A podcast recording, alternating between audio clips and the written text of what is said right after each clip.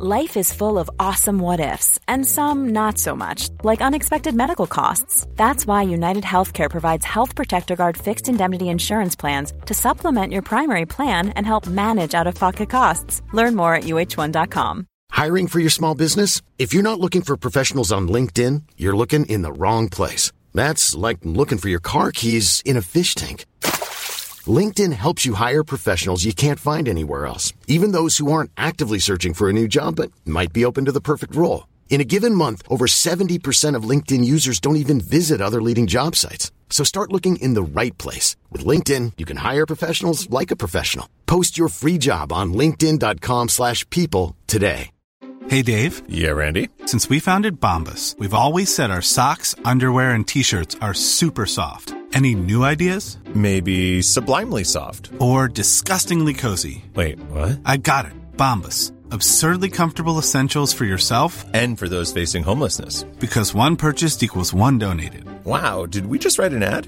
Yes. Bombas. Big comfort for everyone. Go to bombas.com slash ACAST and use code ACAST for 20% off your first purchase.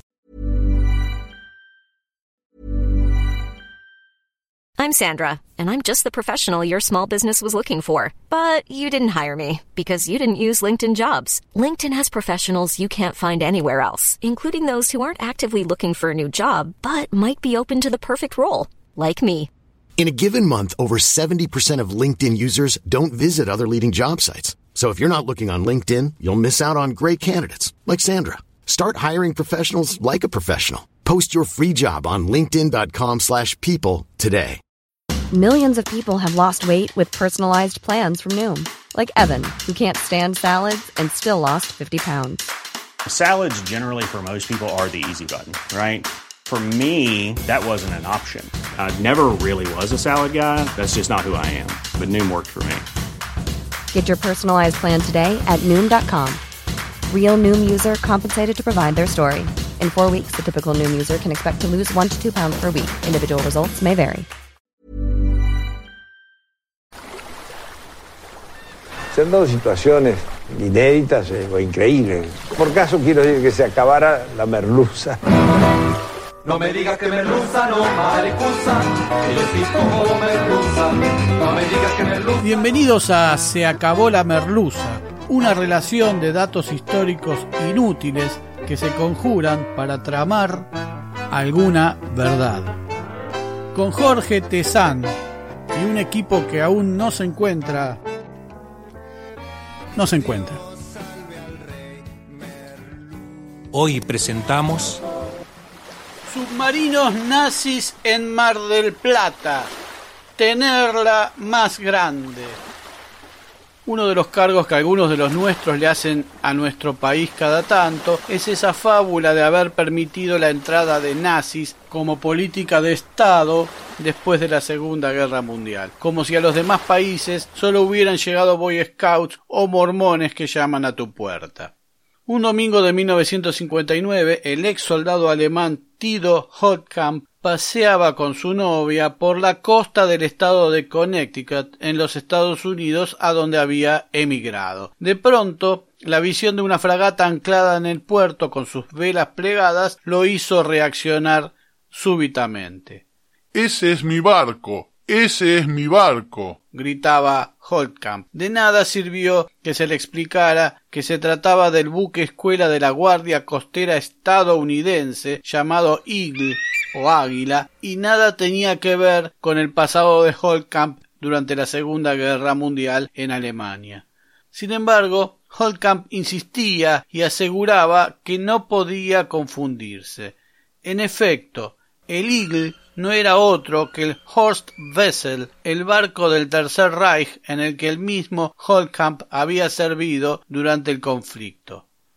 Holtkamp pidió entrar al barco y fue directamente a la cubierta donde solía dormir, y allí había una máquina expendedora de Coca-Cola.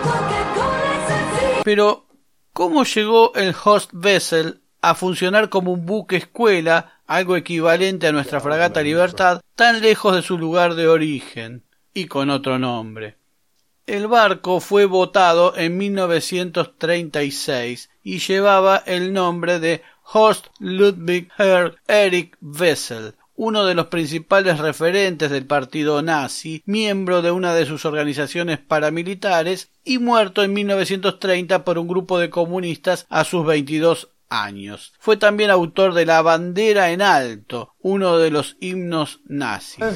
Cuando los aliados llegaron al puerto de Bremen en 1945, el Wessel se transformó en un botín de guerra. Sus bellas líneas de tipo antiguo, sus velas, su grácil silueta, lo transformaron en el objeto más deseado. Desde el alto mando norteamericano se les hizo saber a sus comandantes que Washington quería ese barco sí o sí.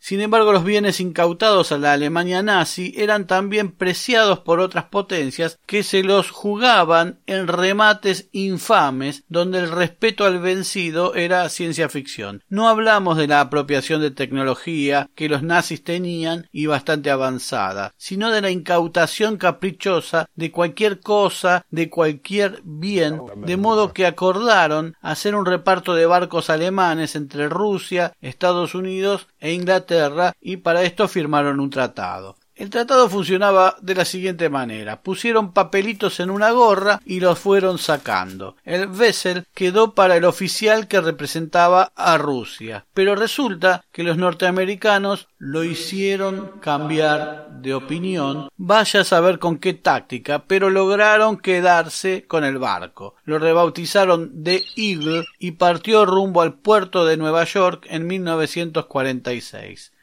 El Vessel tenía varios barcos gemelos que corrieron similar suerte. Un gemelo del Vessel fue también retenido por los Estados Unidos y vendido luego a Brasil por el simbólico precio de cinco mil dólares en agradecimiento a la colaboración prestada durante la guerra. Brasil le terminó vendiendo ese barco a Portugal y hoy es el NRP Sagres buque escuela del país europeo que nos asombrara aquí en Mar del Plata cuando lo vimos llegar para la regata del Bicentenario en 2010 con sus extrañas velas de cruces templarias. El Eagle ha vuelto de visita varias veces a Alemania como si no hubiera sido objeto de despojo alguno, y sus mandatarios de Alemania lo han recibido muy alegremente y sin ningún reproche. El Eagle es mantenido y actualizado permanentemente y Tito Holtkamp, el ex soldado alemán que lo reconociera, no sólo no mostró disconformidad alguna hacia el robo sufrido por su patria, sino que sirvió en el ejército estadounidense durante la guerra de Corea, realizó varios viajes en el barco, publicó libros sobre el Vessel, fue una personalidad pública y murió en agosto de 2019 a sus 93 años sin que nadie osara decir que los Estados Unidos permitían el ingreso de nazis a su territorio.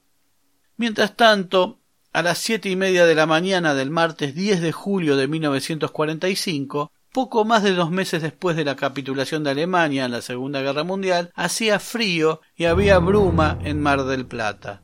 Las lanchitas amarillas pescaban bien cerca de la costa cuando a la altura de Playa Grande dos de estas lanchitas vieron emerger a unos cien metros de donde estaban la imponente torreta de un moderno submarino que rápidamente comenzó a efectuar señales luminosas en Morse hacia la base naval. Resultó ser el submarino U-530 de la Marina alemana y un remolcador lo escoltó al submarino hasta el muelle. Estando en alta mar, cuando se enteraron de la rendición alemana, los 54 tripulantes del submarino decidieron no entregarse a los aliados y emprender el viaje a la Argentina buscando una salida diplomática a su situación.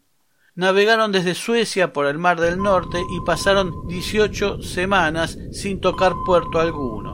La disciplina a bordo, el aseo y el mantenimiento comenzaron a deteriorarse, dándose el caso extremo de una nave de última generación capaz de matar, comandada por oficiales rebeldes y descuidados. El comandante Otto Vermuth tenía 25 años y junto a su tropa no había comido en 15 días. Fueron recibidos por el teniente de fragata Rodolfo Sáenz Valiente, dicen que con muchos honores, descendiente este Sáenz Valiente de quien iba a ser el marido de Felicitas Guerrero.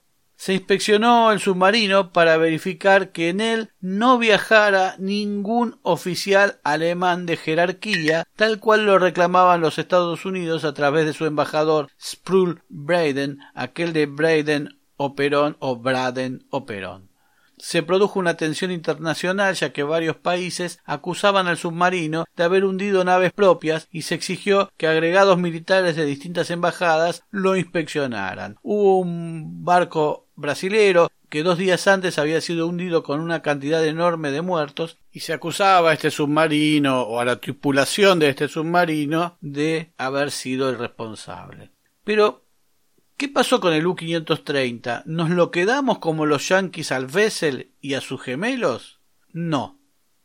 Estados Unidos adujo que los tripulantes no habían cumplido con las pautas impartidas a los submarinos alemanes para rendirse ante los aliados e invocaron aquel tratado con los rusos y con los ingleses de reparto de navíos. Un acuerdo entre ellos que hacían alcanzar a un tercer país y que por lo tanto debía ser entregado a los Estados Unidos. Enviaron 35 tripulantes y se lo llevaron. Es decir, para poder hacernos del U-530, este debería haberse rendido ante tropas aliadas, lo cual hubiera cerrado toda posibilidad de hacer lo propio si hasta a Brasil le cobraron por el gemelo del Bessel. Para, para, para, para.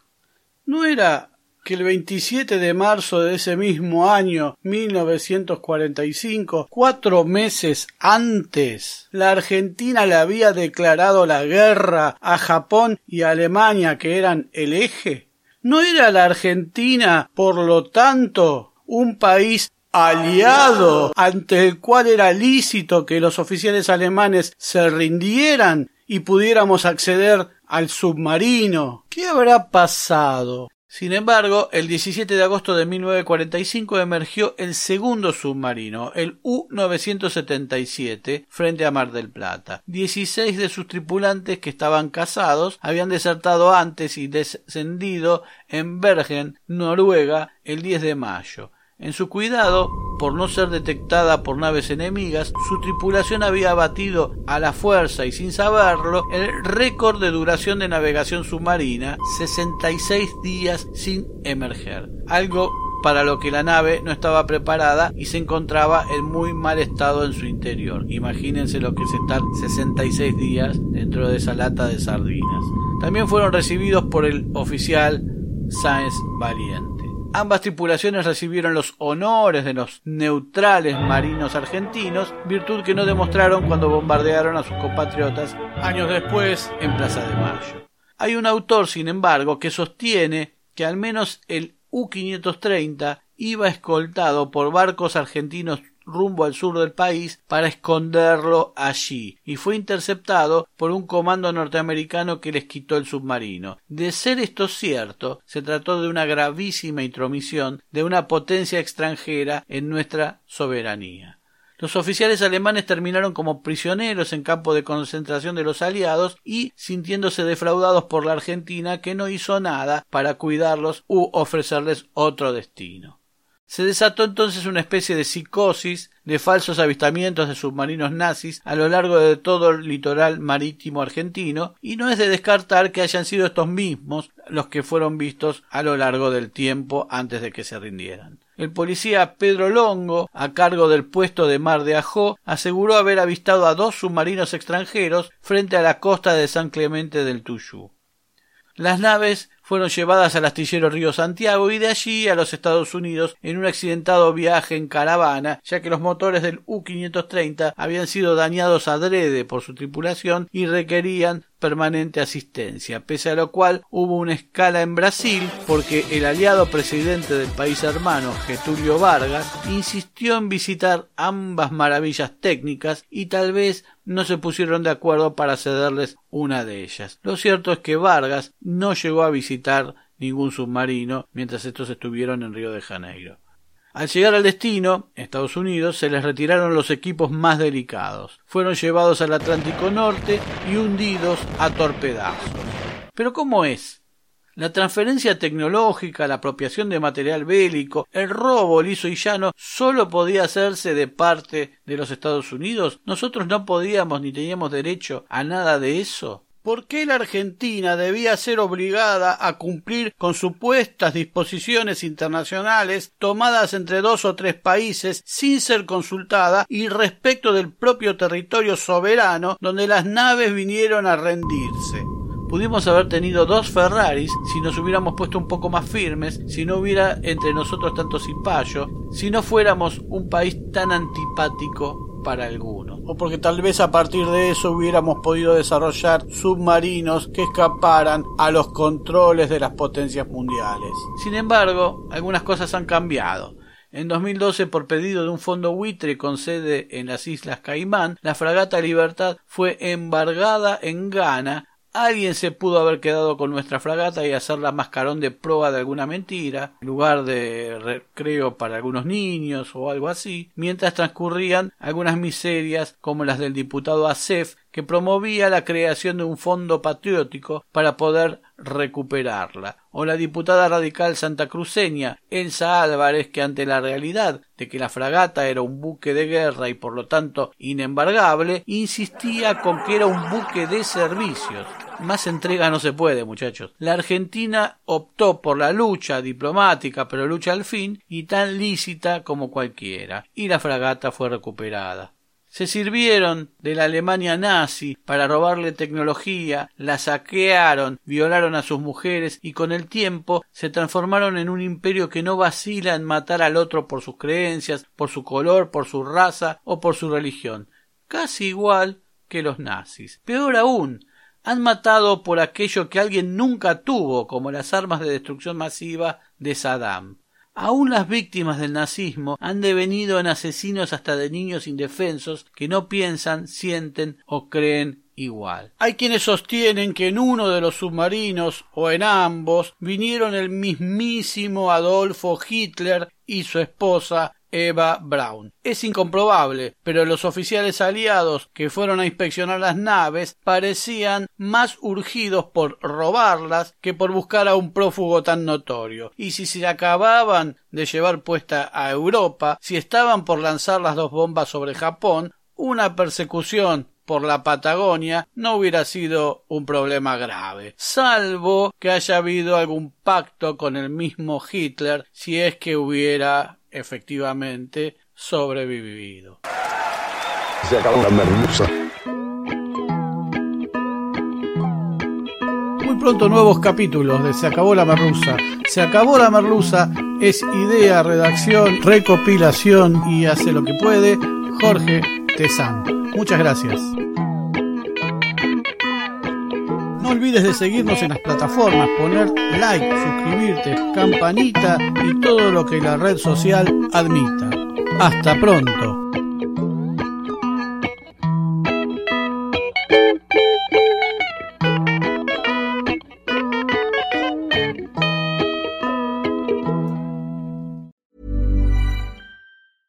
Mom deserves the best, and there's no better place to shop for Mother's Day than Whole Foods Market. They're your destination for unbeatable savings, from premium gifts to show-stopping flowers and irresistible desserts. Start by saving 33% with Prime on all body care and candles. Then get a 15-stem bunch of tulips for just $9.99 each with Prime. Round out Mom's menu with festive rosé, irresistible berry chantilly cake, and more special treats. Come celebrate Mother's Day at Whole Foods Market.